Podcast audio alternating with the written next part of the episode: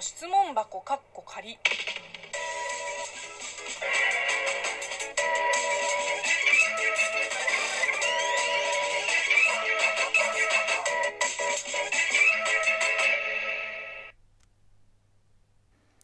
こんにちは。職業中国人のムイムイです。ムイムイの質問箱かっこ仮。この番組は中国生まれ中国育ちの私、ムイムイがあなたの質問に答えていく Q&A ラジオでございます。えー、ラジオネームみかんやまさんよりいただいたお便りでございます。えー、お久しぶりにお便りします。最近なんとなく YouTube で昔子供の頃に見たドラマを見つけて見返してみました。若者のすべてとダブルキッチンという90年代のドラマだったのですが、今の日本とかなり違うことに驚きました。どこでもタバコを吸ってたり、お葬式を家でしたり、人の考え方も価値観も少しずつ違うのです。知らない間に変わってきました。ドラマって映画より世相が現れてるかもしれません。中国もとても変わっていくスピードが速かったと思いますが子どもの頃当たり前と思ってた常識や、えー、習慣でいつの間にか変わっていたことなどありますか？というご質問をいただきましたけれども確かにねあの私もこの前にネット配信で池袋ウェイストパークっていうあのドラマを見た時同じことを思いました。うん。あれは確かね、2000年ぐらいのドラマで、あのー、今からまあ21年前って考えると、すごいですよね。もうもう本当に永瀬くんも、窪塚洋介も、あと山ピもね、もう出てる役者さんがみんな若かったわ。山ピなんて14歳だったから、なんか最初全然わからなかった。で、内容も結構今じゃ見ないような社会現象が描かれていて、なんかカラーギャングとか、親父狩りとか、もう、だって今の、あの、池袋の西公園だと、だいぶ綺麗になってるじゃん。あ、20年前はあんな感じなんだって感心しながら、うん、見てましたね。あとはそう、あの、ガラケー、なんかガラケーにさ、ストラップがいっぱいついてる、あの絵面ってもうなんか、すっごい時代感出てますよね。いやー、本当に面白いですよね。なんか時代を映し出す鏡って感じがして、うん、なかなかいい社会勉強になりましたね。えー、さて、あのー、ご質問の方なんですけれども、えー、子供の頃に当たり前だと思ってた常識や習慣が、え、いつの間にか変わっていたこと。まあ、そりゃたくさんありますよ。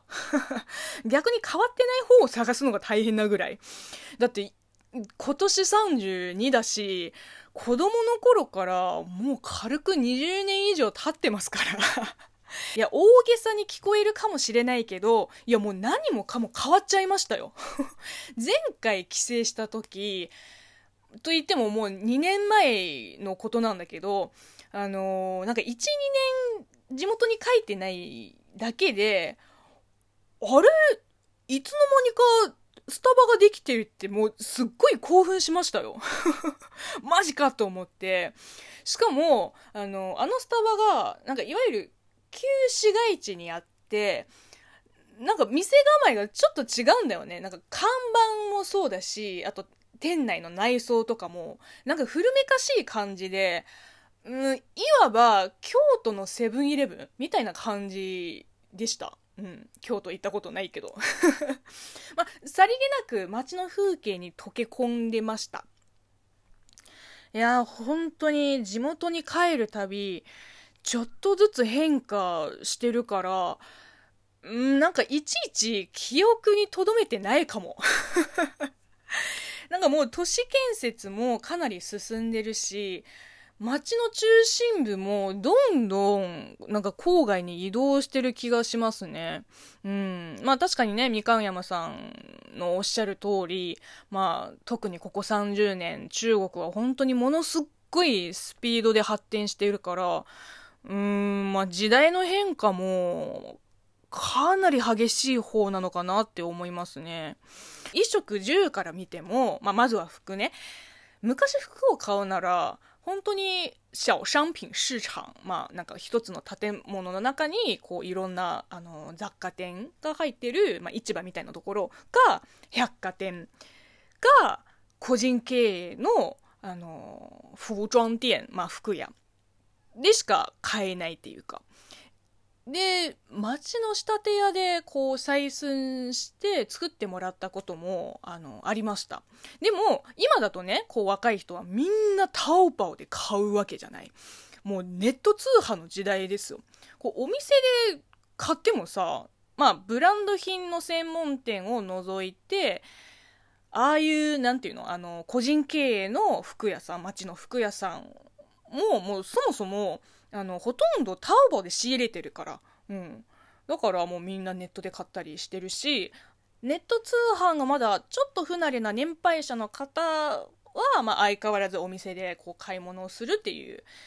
で、あの、食事。まあ、地元だとね、なんかまだそこまで出前アプリが浸透していない気がするけど、まあ、といってもね、2、3年前の情報なんで、まあ、だいぶ古いだとは思いますけれども、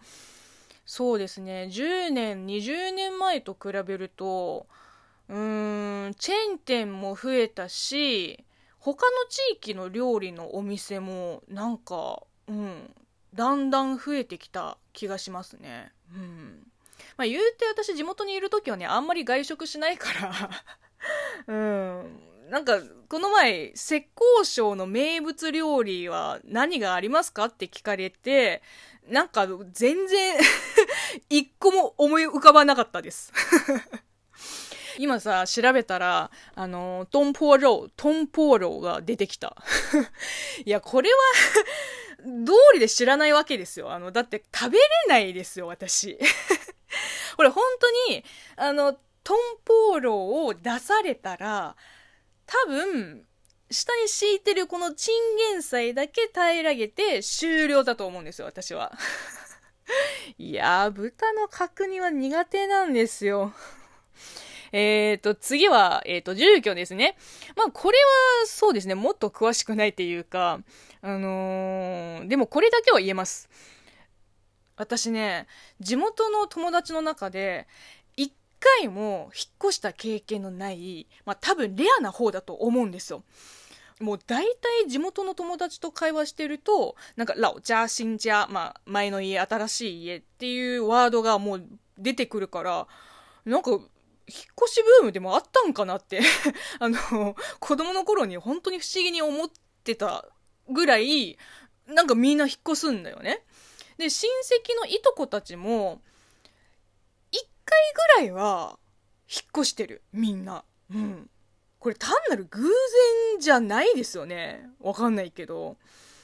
まあ、私の推測だと、まあ、昔より、こう、稼ぐようになって、で、いいところに移り住んだってことなのかなわからないけどえー、そうですね。まあ時代はね、常に変化していくから、こう、子供の頃の記憶なんてもう、ほぼ前世みたいなもんですよ。今の常識だってさ、こう、5年、10年経てば、また激変するかもしれないし、まあ、古き良き時代にすがらず、今を生きようじゃないか。というわけで、えー、この番組では引き続き皆さんからのお便りをお待ちしております。ではまたお会いしましょう。バイバイ。